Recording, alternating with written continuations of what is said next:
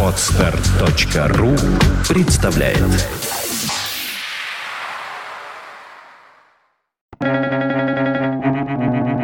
Свободное радио Компьюлента Большинство писем от родителей наполнены неосуществленными родительскими мечтами, замаскированными под добрые советы. Курт Ванигут.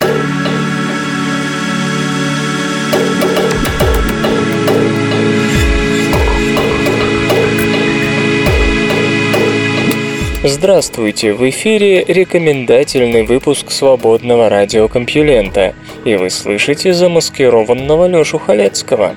В ближайший час новости. Поехали! Наука и техника. Апгрейд программного обеспечения израильской системы противоракетной обороны может изменить облик современной войны. 17 ноября 2012 года железный купол получил от своего разработчика Rafael Advanced Defense Systems обновление программного обеспечения, включающее новые алгоритмы предсказания траектории ракет и ракетных снарядов. Согласно Цахал, это позволяет сбивать ракеты на удаление не в 15 километров, как это было до апгрейда, а в 75 километрах от ближайшей пусковой установки железного купола, а всего их 15 в составе пяти батарей. К полудню 19 ноября система уже успела уничтожить не только множество примитивных кассамов, но и неуправляемую ракету Фаджр-5, иранскую разработку с северокорейскими и советскими корнями, нацеленную на Тель-Авив. Случилось это в 70 с лишним километрах от сектора газа. В идеале перехват происходит очень быстро.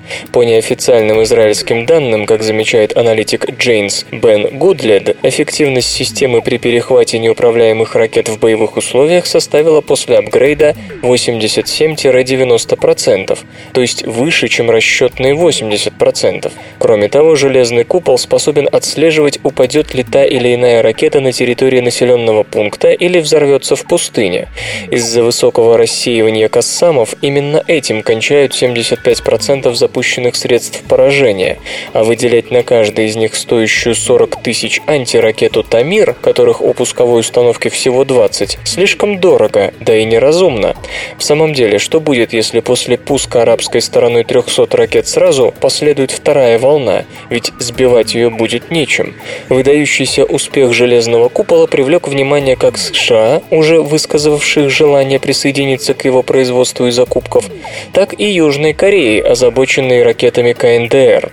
Речь идет о двух весьма емких рынках вооружений, так что израильский ВПК, похоже, остается только поздравить. Конечно, можно сказать, что против ракет уровня Фау-2 успеха добиться не мудрено в 2012 году-то. Однако дорогу осилит идущий, и все, кроме Израиля, стоят сейчас на месте. Поэтому уже сегодня несколько стран начинают задумываться о разработке собственного специализированного оперативно-тактического комплекса ПРО, ведь ни одной неспециализированной стандартной системы ПВО достижения железного купола даже не снились. Впервые человек достиг скорости в 120 км в час на парусном судне.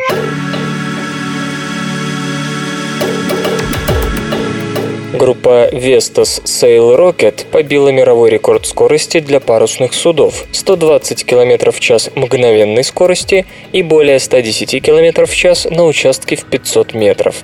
Хотя это всего на 17 км в час больше предыдущего достижения, результат уникальный.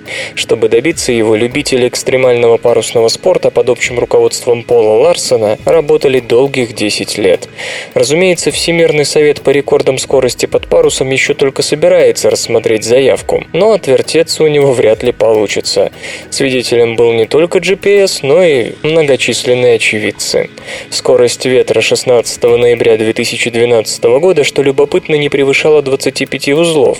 Это 46 км в час или 12,9 метров в секунду. Однако теоретически конструкция этого одноместного парусника позволяет идти с трехкратной скоростью ветра, так что резервы остались.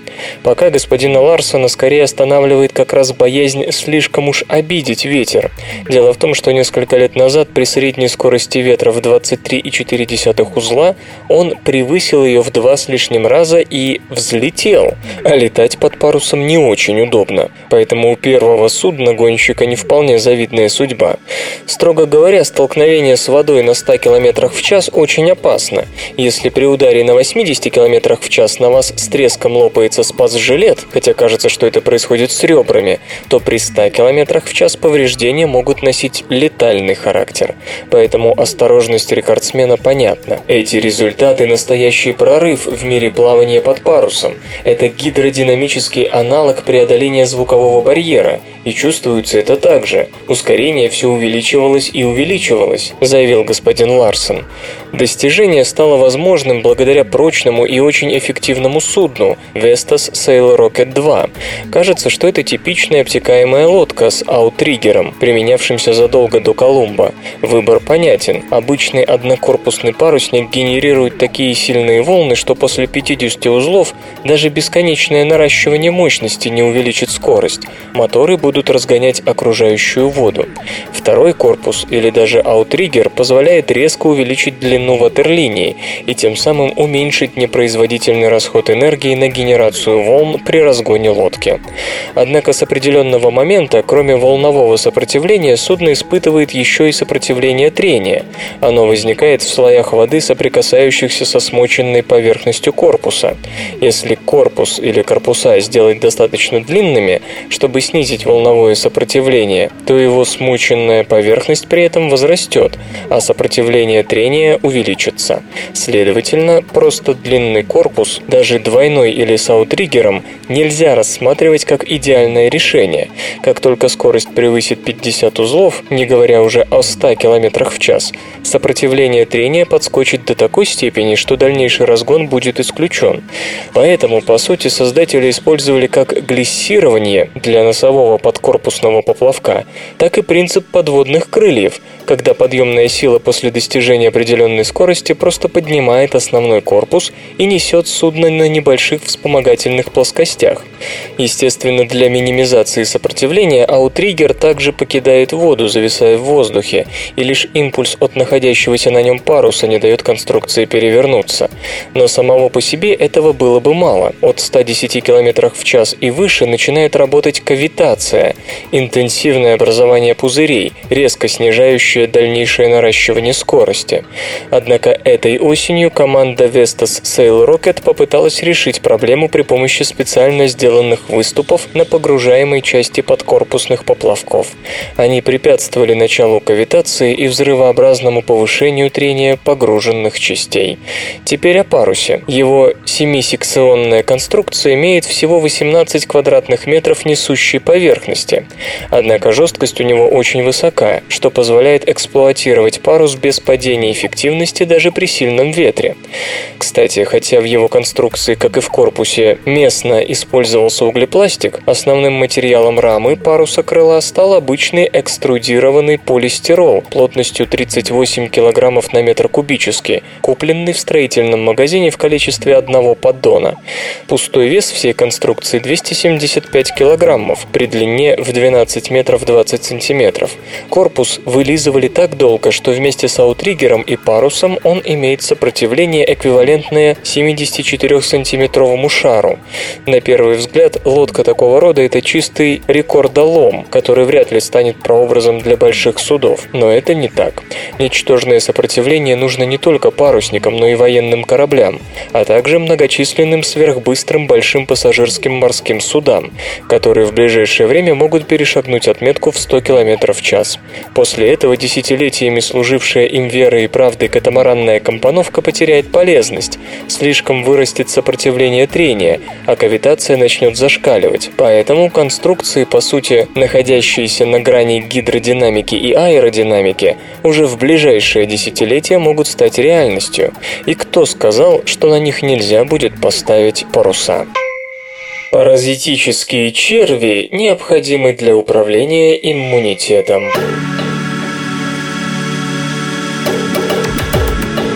Около 10 лет назад возникла теория, объясняющая широкое распространение аутоиммунных заболеваний тем, что современный человек оказался практически избавлен от паразитов. То есть паразитические черви, бактерии и вирусы необходимы для правильной настройки нашего иммунитета. В течение долгого времени мы и паразиты сосуществовали вместе, но теперь успехи медицины почти полностью оградили нас от таких сожителей, и иммунитет начал нападать на собственные клетки тела. Теория поначалу выглядела чрезмерно революционной, однако со временем доказательства ее пользы только прибавлялись. То, что для иммунного баланса требуются кишечные бактерии-симбионты, уже давно стало общим местом, и исследователи активно занимаются выяснением деталей такого сотрудничества. Но в данном случае речь идет именно о благонадежных микробах-симбионтах, которые не будут вредить организму, если только их сильно не разозлить. Теория же говорит о том, что для правильной настройки иммунитета важны не только мирные сожители, но и явно патогенные виды, вроде гельминтов. Считается, что паразитические черви умеют подавлять воспаление. Это позволяет им оставаться в организме хозяина и не иметь проблем с его иммунной системой. При этом они активируют собственные регуляторные механизмы иммунитета. В то же время известно, что именно от этих регуляторных механизмов зависит, будет ли человек страдать от аллергии, случится ли у него аутоиммунное заболевание. Если иммунные регуляторы работают плохо, иммунитет начинает реагировать буквально на все, включая пыльцу растений или клетки организма. В 2009 году исследователи из Нью-Йоркского университета столкнулись с удивительным случаем. Больной, страдающий язвенным колитом, подавлял болезнь с помощью червя власоглава. Если червя изгоняли из кишечника, симптомы колита возвращались. Тут стоит отметить, что воспаление кишечника часто связаны с аутоиммунной атакой на клетки кишечного эпителия или на дружественную микрофлору, которая никакого повода к этому не давала, просто в иммунитете что-то пошло не так. Естественно, ученым пришла в голову мысль, что паразитический червь может участвовать в иммунной регуляции. Чтобы проверить свою гипотезу, авторы рассматриваемой работы вместе с коллегами из Калифорнийского университета в Сан-Франциско поставили эксперимент с пятью макаками резуса. Все животные страдали от идиопатической хронической диареи, которая напоминает человеческую воспалительную болезнь кишечника. При обоих заболеваниях слизистая кишечного эпителия истончается, часто обнажая непокрытые участки эпителиальных клеток. В результате клетки желудочно-кишечного тракта начинают непосредственно контактировать с бактериями, которые обычно живут в кишечнике, и это провоцирует затяжное воспаление со всеми вытекающими во всех смыслах последствиями. Однако после того, как больных обезьян заражали еще и власоглавом, диарея резко отступала. Животные набирали вес, восстанавливалась слизистая оболочка кишечника. Изменения касались и состава микрофлоры. У макак с червем микрофлора становилась похожа на ту, что обычно есть у здоровых обезьян. Появление власоглава заставляло организм наращивать слизистую оболочку кишечника, чтобы легче было выгнать паразита. Однако именно толстая слизистая оболочка защищает клетки эпителия от ненужных контактов с бактериями. Также не стоит забывать об изменениях в видовом составе бактерий-симбионтов.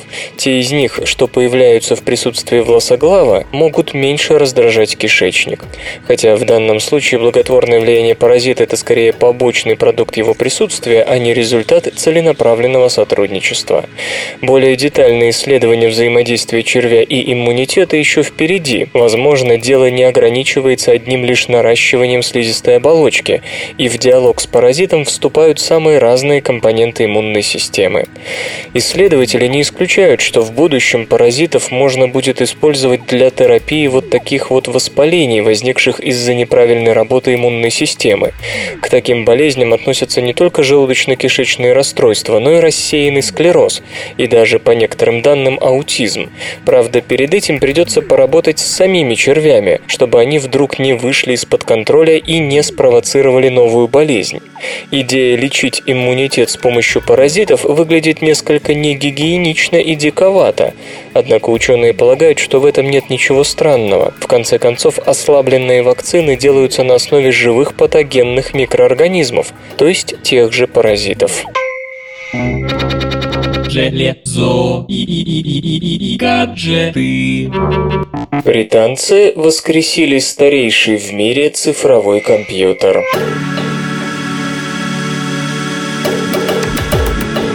Специалисты Национального музея вычислительной техники Великобритания вернули к жизни компьютер Harwell Decatron, которому ни много ни мало 61 год.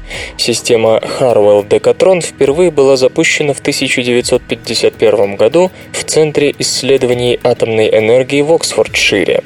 Компьютер, считающийся самым старым цифровым вычислительным устройством в мире, представляет собой массивное сооружение весом в 2,5 тонны с габаритами 6 на 2 и на 1 метр. Энергопотребление составляет 1,5 киловатта. Harwell Decatron использует для ввода данных и хранения программ бумажные ленты. Энергозависимая память, аналог АЗУ в современных персональных компьютерах, выполнена на декатронах, многоэлектродных газозаразрядных лампах с холодным катодом. Система разрабатывалась с учетом высоких требований к надежности, а производительность стояла на втором плане. В 1957 будучи признанным устаревшим, Харвелл Декатрон был передан в технический колледж Вулвергемптона и Стаффордшира, позднее Вулвергемптонский университет, где применялся для обучения программированию вплоть до 1973 -го. Позднее система была отдана Музею наук и промышленности в Бирмингеме. С сентября 2009 Харвелл Декатрон находился на реставрации. Церемония его повторного запуска состоялась на этой неделе, 20 ноября. Эти забавные ученые.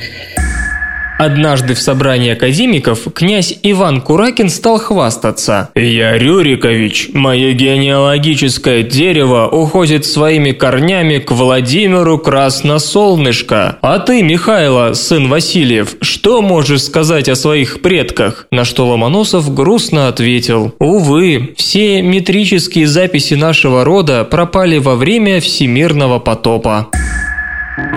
Наука и техника. Хочется залезть в Марс как можно глубже. НАСА вынашивает планы доставки на Землю камней и грунта с марсианской поверхности, но самые заманчивые образцы, по мнению некоторых, лежат в пещерах под поверхностью.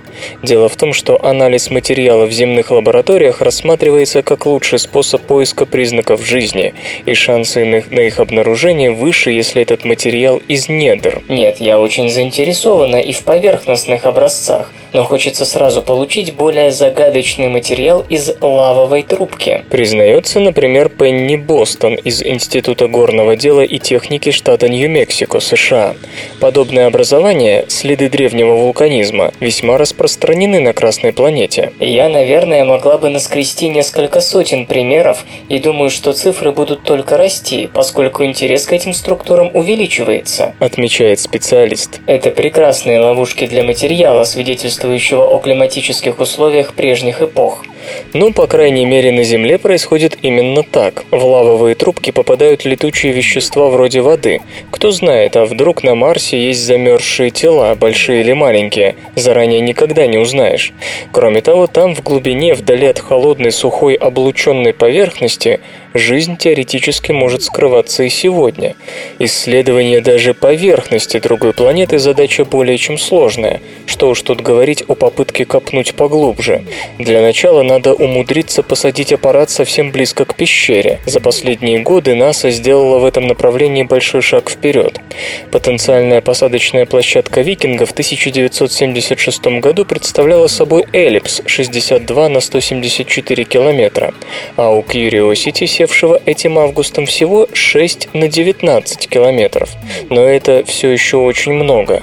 Сама работа в пещере потребует технических новшеств. Ровер-спелеолог должен быть более автономной машиной, чем нынешние марсоходы, ведь толща породы над ним серьезно ухудшит связь с Землей. Следовательно, необходимо уметь самостоятельно составлять карты подземелий и выбирать маршруты. Спуск и выход из лавовой трубки при этом останутся опасными маневрами. Попасть в пещеру можно в том месте, где ее свод обрушился, но это способно привести к обвалу, который повредит ценное оборудование. Поэтому на недавней конференции НАСА по передовым концепциям Ред Уитекер из Университета Карнеги Меллона предложил спустить в дыру веревку, по которой в лавовую трубку проникает робот-эквилибрист, или, если угодно, робот-паук. Господин Уитекер и его группа уже работают над прототипом в рамках проекта «Спеланкер», направленного на изучение лунных пещер. Госпожа Бостон выражает уверенность, что на Марсе подобные машины окажутся лет через 20. Между прочим, соответствующие технологии пригодятся и на Земле, в виде автономных роботов-спасателей, например. Кроме того, тем самым будет проложена дорога созданию обитаемых баз на Красной планете, ведь лавовые трубки – прекрасные кандидаты, поэтому их в любом случае придется проверять на безопасности наличия жизни, которая может навредить человеку и которой может навредить человек. Ржавчина сохранит солнечную энергию.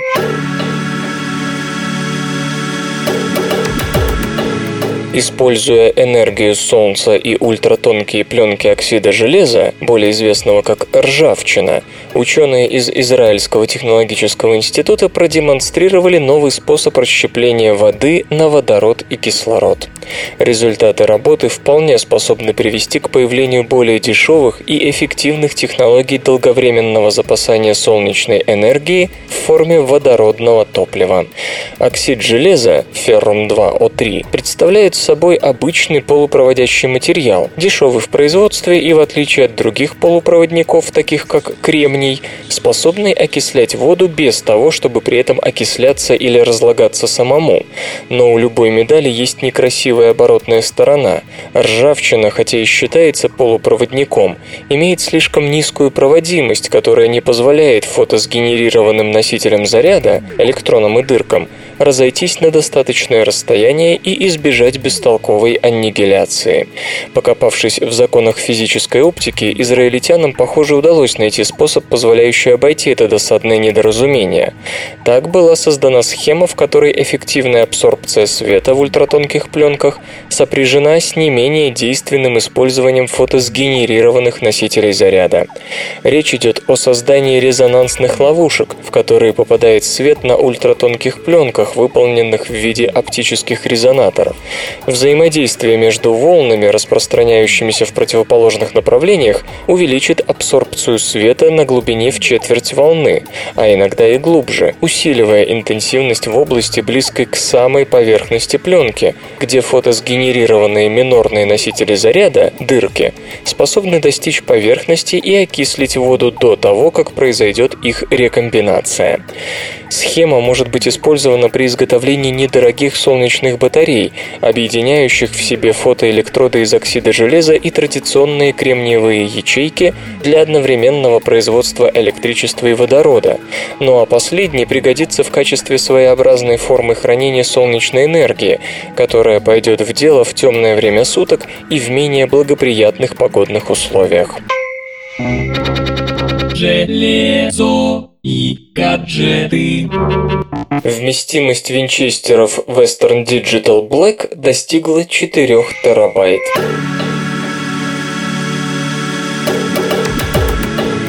Компания Western Digital анонсировала флагманскую модель жесткого диска Black серии, накопитель вместимостью 4 терабайт. 3,5-дюймовый винчестер имеет скорость вращения шпинделя 7200 оборотов в минуту. Емкость его буфера составляет 64 мегабайта. Для подключения к компьютеру служит интерфейс Serial ATA 3.0. В диске реализованы фирменные технологии Western Digital. Инструмент IntelliSeq вычисляет оптимальное время поиска, что помогает уменьшить уровень энергопотребления, шума и вибрации. Благодаря системе No Touch головки чтения записи никогда не касаются поверхности дисков, что существенно снижает их износ. Stable Track предусматривает закрепление вала электродвигателя с обоих концов, что позволяет уменьшить влияние внешней вибрации и стабилизировать вращение пластин. Это способствует точному позиционированию блока головок во время операций чтения и записи. Винчестеры Black серии предназначены для игровых десктопов, высокопроизводительных систем и рабочих станций. Ориентировочная цена диска на 4 терабайта 340 долларов. Музычный перапынок.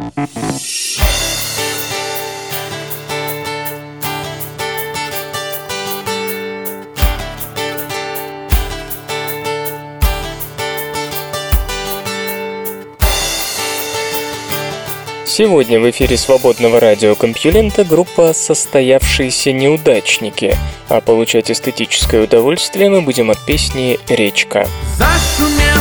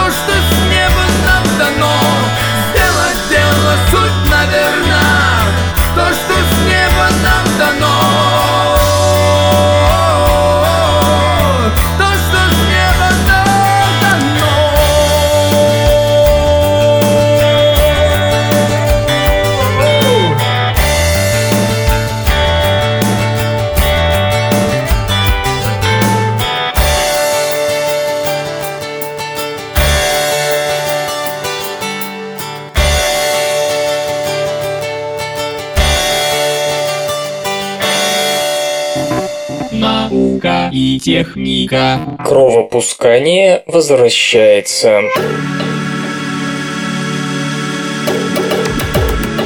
Утром 2 февраля 1685 года с английским королем Карлом II случился апоплексический удар.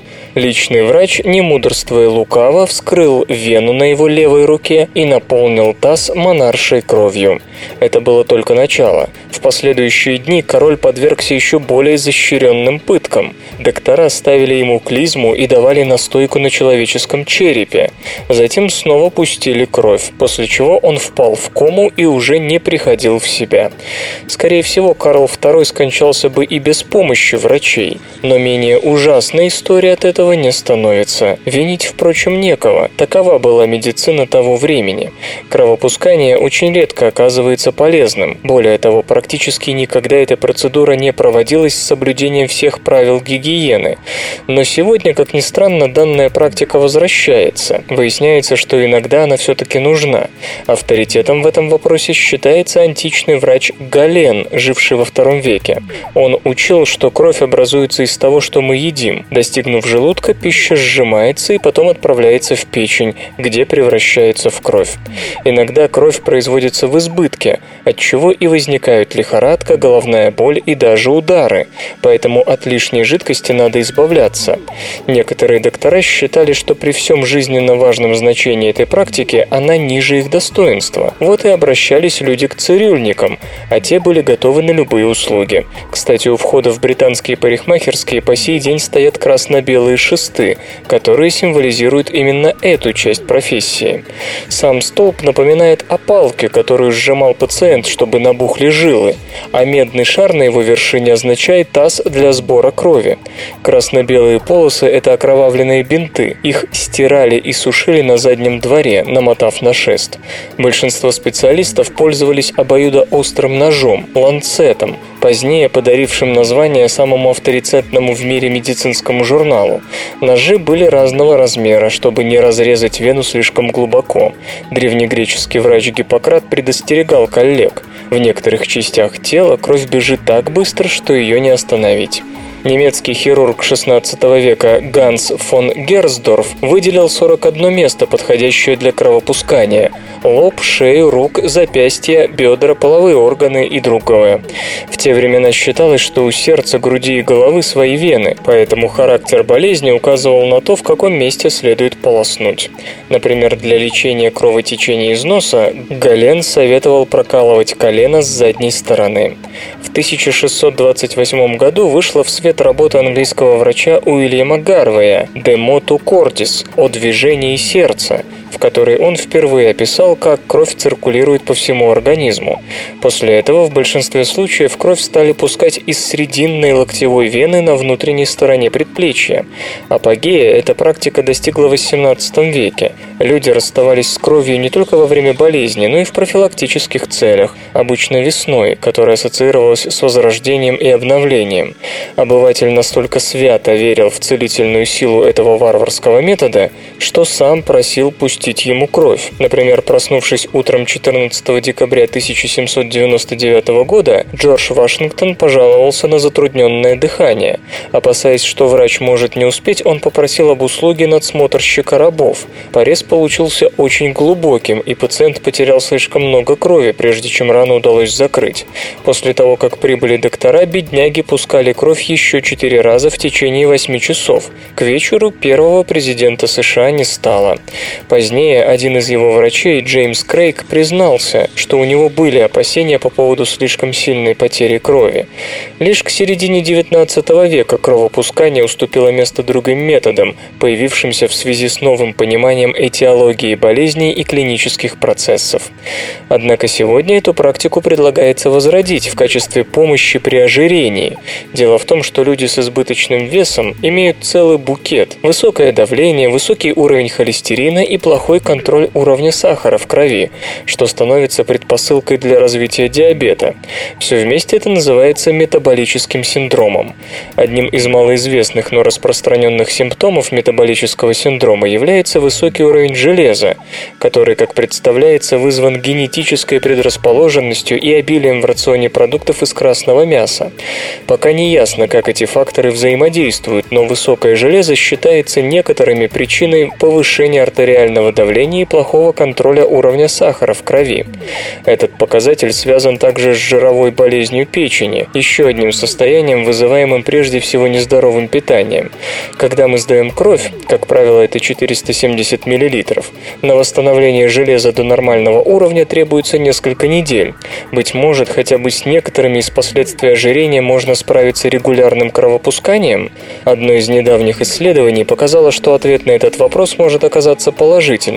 В эксперименте приняли участие 64 человека с ожирением и метаболическим синдромом. Половина из них рассталась сначала с 300 мл, а через месяц еще с 250-500 мл. Через 6 недель после начала исследования у пациентов из этой группы давление, холестерин и сахар сделали шажок в сторону нормы. Это лишь одно испытание, к тому же маленькое и короткое, но эффект получен, и потому имеет смысл двигаться дальше. К тому же его результаты перекликаются с парой других небольших исследований, которые показали пользу кровопролития для людей с повышенным давлением или диабетом.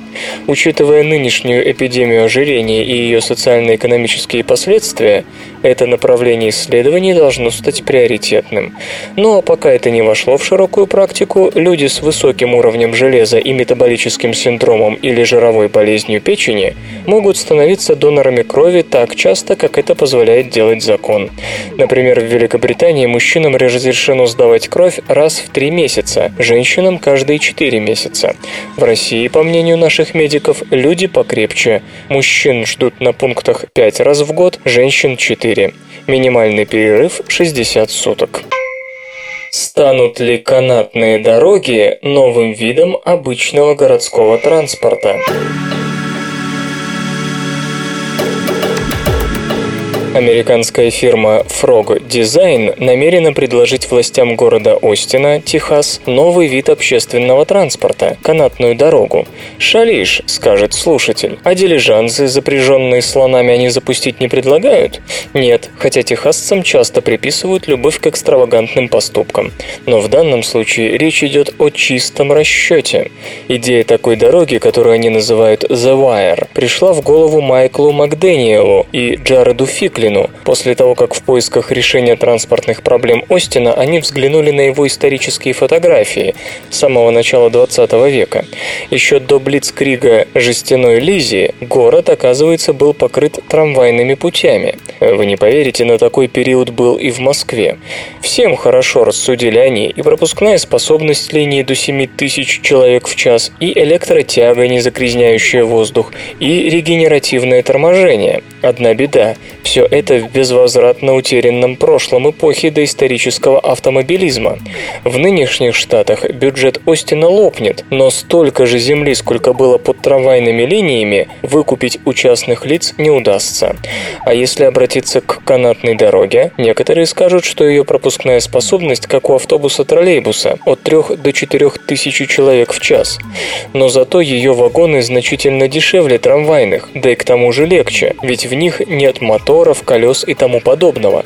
Все подвижные части снаружи, трос, двигаемый постоянно загруженными установками и прочее. Кроме того, в отличие от трамваев, между вагонами канатной дороги можно вообще не делать промежутков. У посадочных площадок кабинки будут притормаживать до нескольких километров в час, как на конвейере, и в них будут запрыгивать счастливые пассажиры. Ни расписания, ни томления духа на остановках. А если вам не понравился этот устрашающего вида громила в очередной кабинке. Подождите 20-30 секунд и ныряйте в новую. Наконец, здесь даже регенеративное торможение можно минимизировать. Светофоров в воздухе пока нет, как и перекрестков с полиционерами, так что средняя скорость движения будет выше трамвайной при меньшем количестве непроизводительных торможений. Главное же вот в чем. В отличие от трамваев, для канатной дороги в Остине, и не только там, все еще есть место. Да, можно построить легкое метро. Остин как раз обсуждал обсуждает это, но, увы, стоить оно будет 550 миллионов долларов за 8 километров, примерно 100 миллионов за милю. Канатная дорога может быть создана за 12 миллионов за милю, в 8 раз дешевле, значительно доступнее, чем даже монорельсовая, не то что метро, пусть и самая легкая в мире. Более того, есть возможность значительно снизить эту цифру и одновременно теснее интегрировать канатные дороги в существующие транспортные потоки. Стоит сделать их не как обычно в горных горной местности, затерянными в небесной выси, а в считанных метрах над автомобильными дорогами, где они не будут мешаться зданиям. Это снизит высоту опор, ветровое влияние на них, а также позволит сделать выходы с канатной дороги там, где нужно людям, над остановками общественного транспорта и крупными парковками. Как пример, разработчики приводят Медельин, Колумбия, Каракас, Венесуэла и еще несколько городов. Правда, замечу, что в названных локациях причиной такого выбора стала не нехватка пространства под дороги, хотя пробок в Каракасе полно, а горный рельеф местности. И все же аргументация сторонников канатки как нового амнибуса для безвозвратно перенаселенных городов, где просто нет места для транспорта, а двигаться хочется, кажется вполне разумной. Посмотрим, насколько разумной окажется реализация. Зачем водоросли едят растения?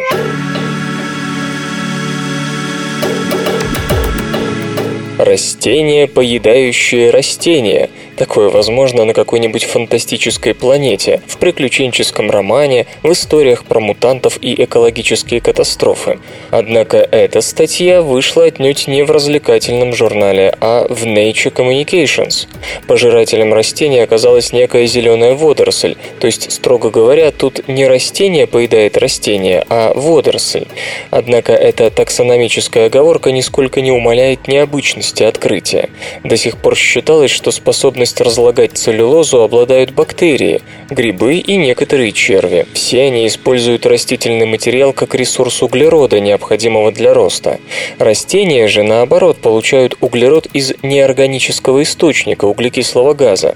Точно так же поступают и фотосинтезирующие водоросли. Им, как и растениям, для роста нужны только свет, вода и углекислый газ. Но что произойдет, если углекислого газа станет мало? Исследователи из Билефельдского университета, Германия, выращивали одноклеточную микроскопическую водоросль Хламидомонас рейнхарти в условиях недостатка СО2.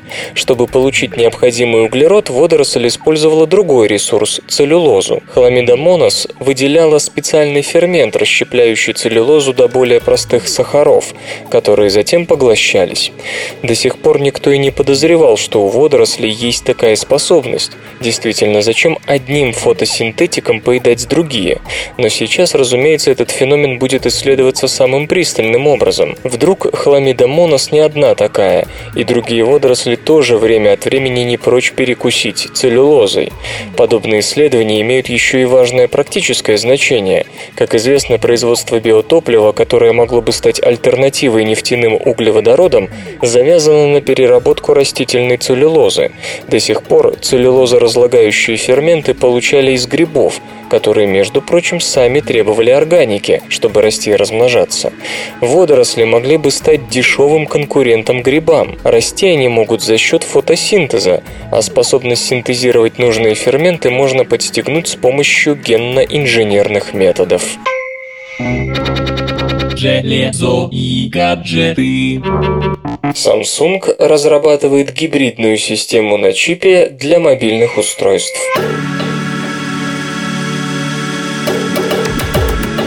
Компания Samsung, по информации осведомленных сетевых источников, вскоре представит систему на чипе нового поколения для мощных смартфонов и планшетов.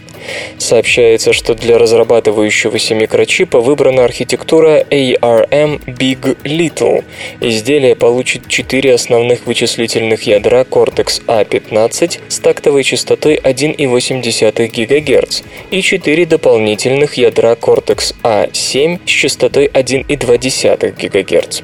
Гибридная конфигурация обеспечит оптимальный баланс между энергопотреблением и быстродействием, что поможет увеличить время автономной работы портативных устройств. При выполнении рутинных задач, скажем, при совершении звонков, будут использоваться экономичные ядра Cortex-A7, а при запуске ресурсоемких приложений в строй вступят производительные Cortex-A15. При изготовлении системы на чипе будет применяться 28-нанометровая технология. По всей видимости, процессор войдет в семейство Exynos. Предполагается, что Samsung покажет разработку на международной конференции по твердотельным схемам ISSCC 2013, которая пройдет с 17 по 21 февраля в Сан-Франциско.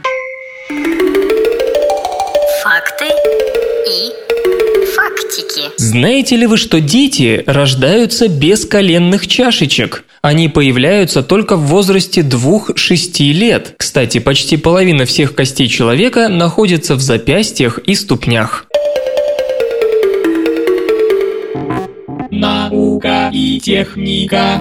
Потовые железы заживляют раны.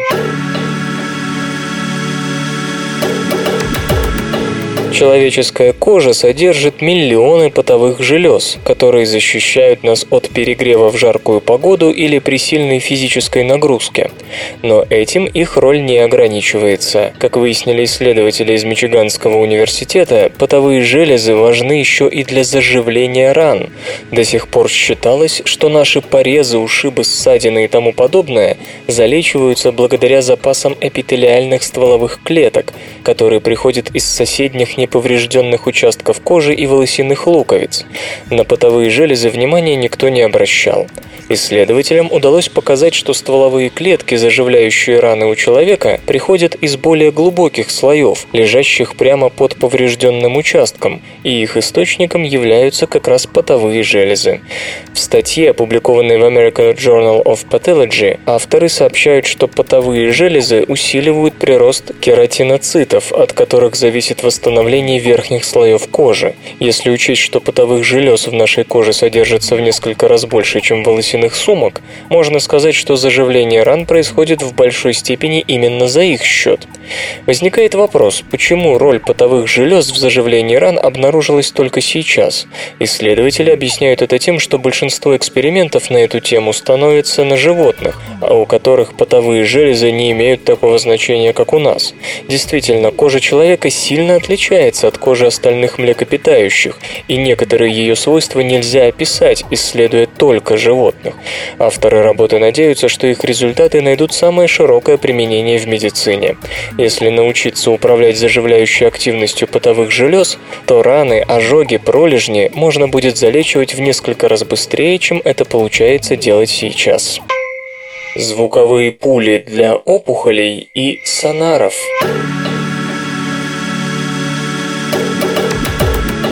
Исследователи из Калифорнийского технологического института изучают возможность применения звуковых пуль, призванных улучшить эффективность ультразвуковой терапии рака за счет лучшей фокусировки волн на небольших площадях.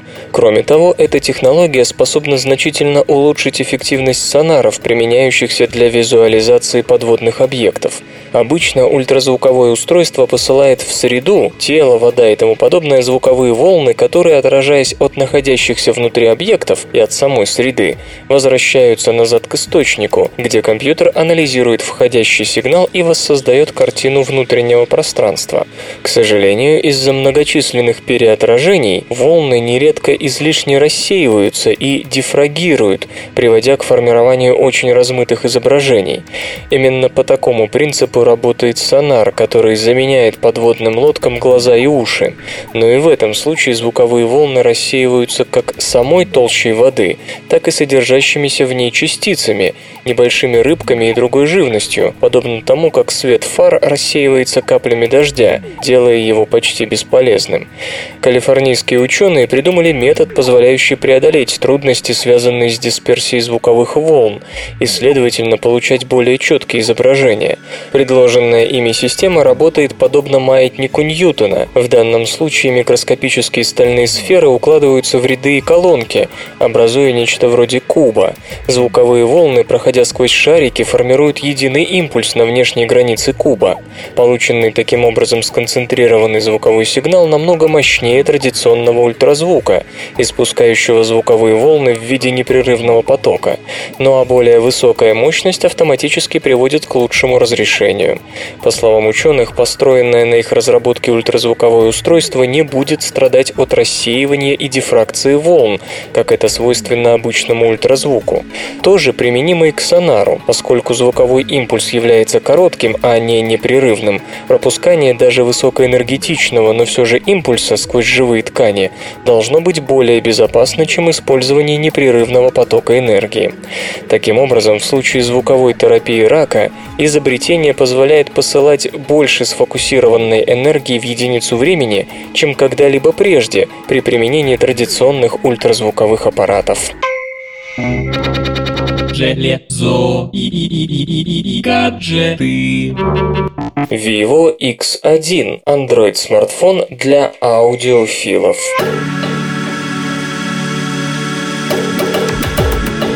начинается прием предварительных заказов на коммуникатор Vivo X1, разработанный китайской компанией BBK. Особенность новинки – улучшенная аудиосистема. Производитель применил цифроаналоговый преобразователь Cirrus Logic CS4398 и конвертер CS8422 комплект включены наушники Bayer Dynamic MMX71IE, которые обеспечивают диапазон воспроизводимых частот от 20 Гц до 22 кГц.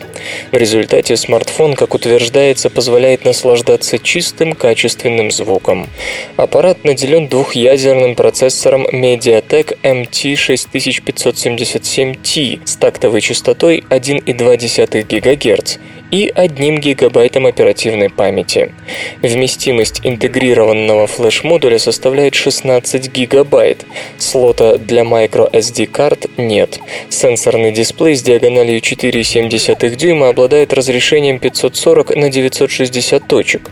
Vivo X1 располагает фронтальной камерой разрешением 1,3 мегапикселя. Основная камера с 8-мегапиксельной матрицей на тыльной стороне корпуса. Имеются также 3,5 мм аудиоразъем и аккумуляторная батарея емкостью 2000 мАч. Толщина корпуса 6,5 мм.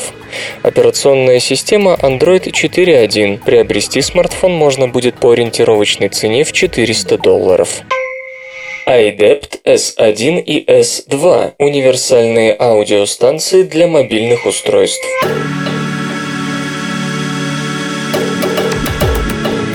Испанская компания iDept намерена организовать выпуск универсальных акустических систем S1 и S2 с функцией зарядного устройства для смартфонов, планшетов, карманных плееров и прочее. Изделия iDept выполнены в стиле ретро и, как утверждается, совместимы более чем с четырьмя с половиной тысячами моделями гаджетов на платформах iOS, Android, Windows и BlackBerry OS. Для передачи аудиосигнала с портативного устройства может использоваться без беспроводная связь Bluetooth или линейный вход. Модель S1 оснащена одним 30-контактным коннектором для iOS гаджетов и портом microUSB. Заявленная входная мощность составляет 10 Вт, диапазон частот от 20 Гц до 20 кГц. Станция S2 имеет два порта microUSB, два 30-контактных коннектора и порт mini-USB. Выходная мощность 20 Вт. Поддерживается воспроизведение FM-программ. В настоящее время iDept через систему коллективного финансирования Kickstarter собирает средства для начала производства аудиостанций. Из необходимых 70 тысяч на момент публикации этой новости было привлечено около 2,5 тысяч. Предполагается, что в рознице модели S1 и S2 будут стоить соответственно 250 и 350 долларов. Свободное радио Компьюлента.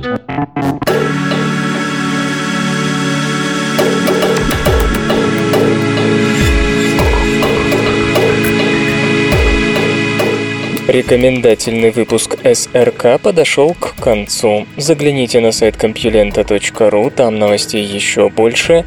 Ну а меня, Лёшу Халецкого, вы обязательно услышите завтра. Обещаю и держите себя в руках. Свободное радио Компьюлента. Скачать другие выпуски подкаста вы можете на podster.ru